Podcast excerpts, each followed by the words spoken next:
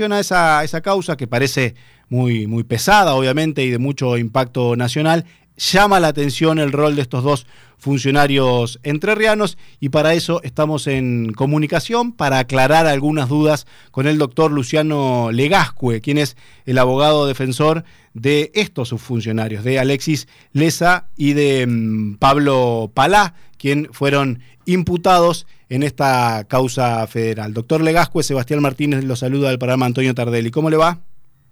Hola Sebastián, ¿cómo andás? Muchas gracias por el llamado.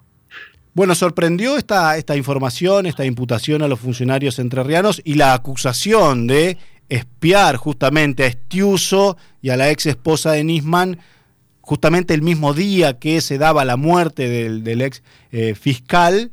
Eh, llama la atención estos funcionarios por la denuncia y por el peso de lo que se los acusa. Tengo entendido que ustedes interpretan las cuestiones de otra manera, ¿o no? Absolutamente, sí, sí.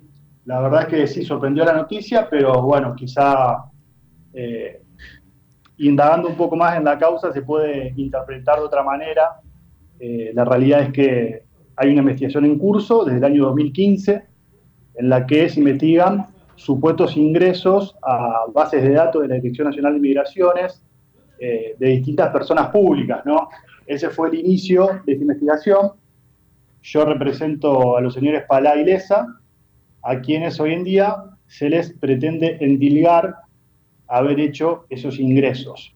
Bien, pero la realidad es que eh, el señor Palá, eh, él se dedica en su actividad privada a vender servicios eh, informáticos y una de esas facetas que él tiene en este ofrecimiento de servicios es que él opera como intermediario de determinados servicios de direcciones de Internet.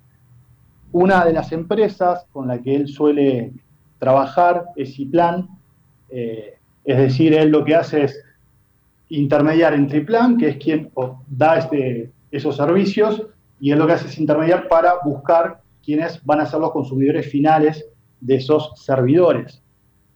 Entre esas operaciones, él en su momento eh, vendió a una empresa de renombre internacional que se llama ExpressVPN, eh, quien le solicitó al señor Pala el servicio de un determinado justamente servidor con ciertas características. Bien, ese servidor en el cual Palá intervino en calidad de intermediario, fue el que se habría utilizado para hacer esos supuestos ingresos a las bases de datos de migraciones. Así es como surge el nombre de Palá en la investigación. Bien. Esos servicios, doctor, doctor, una consulta. ¿Esos servicios eran vendidos dentro de la oferta del grupo Octógono, de aquella empresa de servicios informáticos que conocíamos en, la ciudad o no? Para nada. Esto es una actividad privada de exclusividad de Pablo Pará.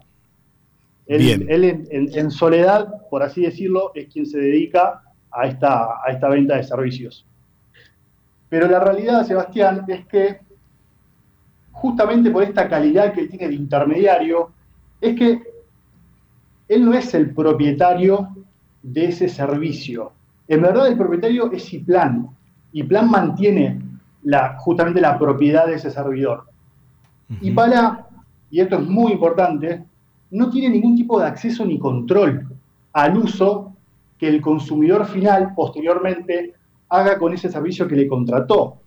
Lo único que, que, hace Palá en esta faceta de su actividad privada es facturar en calidad de revendedor. Esto es muy usual, Sebastián, en este intercambio de servicios, eh, esta figura de intermediario, eh, más conocida como cloud broker, eh, y, realmente es muy usual. Por eso es que ha llamado tanto la atención esta decisión de llevarlo para tratar de someterlo a un proceso penal, cuando en verdad, él, insisto en esta idea, que me parece que es la más importante, él actúa como intermediario. O sea, él, vende, él vende el acceso a un servidor con un usuario y una contraseña, deja un sistema andando y después el uso con el ingreso a esas bases de datos lo hace un tercero al que él le vendió el servicio.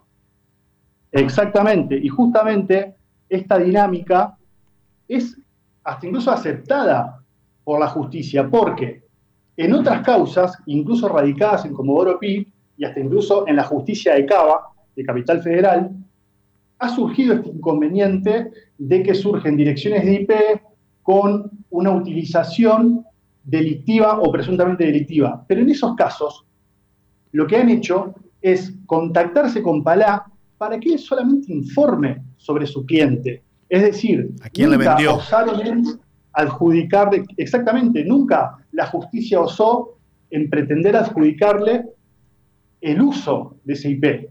Doctor, Entonces, sí, decime. ¿Y cómo surge el nombre de Alexis Lesa? Lo de Lesa es, es así.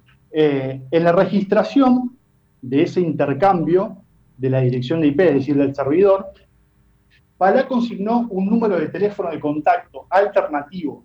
Bien, ese número de teléfono alternativo es titularidad de LESA. Así es como llega él a la investigación. Eh, básicamente, mucho más brusco su, brusca su convocatoria, considerando que se lo llama para imputársele un delito simplemente por ser el titular de una línea de teléfono. Eh, pero así es como él llega. Y la realidad, Sebastián, es que tanto Palá como Lesa, ellos son amigos desde hace muchos años, se dedican, cada uno por separado, al ofrecimiento de servicios informáticos eh, y tienen una larga trayectoria local, incluso provincial, siempre se abocaron a eso, les va muy bien, dan un muy buen servicio. Y fueron, fueron socios también en algunos emprendimientos. Mira, yo no manejo esa información, no lo sé, yo lo que te puedo decir y afirmar es que hoy en día y al momento de los hechos, ellos tenían emprendimientos por separado, que hasta incluso se abocaban a servicios diferentes. Más allá de la amistad que puedan tener ellos, eh, por un lado uno hace una cosa y por el otro, completamente diferente, eh, se despliega otro tipo de servicio. Doctor Legascue, ¿y usted qué cree? ¿Cómo termina esta causa? ¿La imputación está formalizada? ¿Alcanza con una declaración? ¿Ellos eh, cree que esto puede prosperar o no? Mira, déjame decirte algo en base a lo que me acaba de preguntar, y es que me parece importante remarcar la actitud que tomó tanto Palá como Lesa al ser convocados. Ellos fueron a prestar la declaración, declararon, dieron detalles, dieron información, acompañaron documental para sostener todo lo que le estoy diciendo y, sin embargo, a mi entender, de una manera arbitraria, decidieron eh, procesarlos. Yo, la verdad, es que confío plenamente en que vamos a llegar a la, a la verdad de los hechos y vamos a poder demostrar que ellos no tienen ningún tipo de participación en esto. Eh, ya te expliqué el tema de Palá, eh, cuál es la situación y mucho menos la de esa.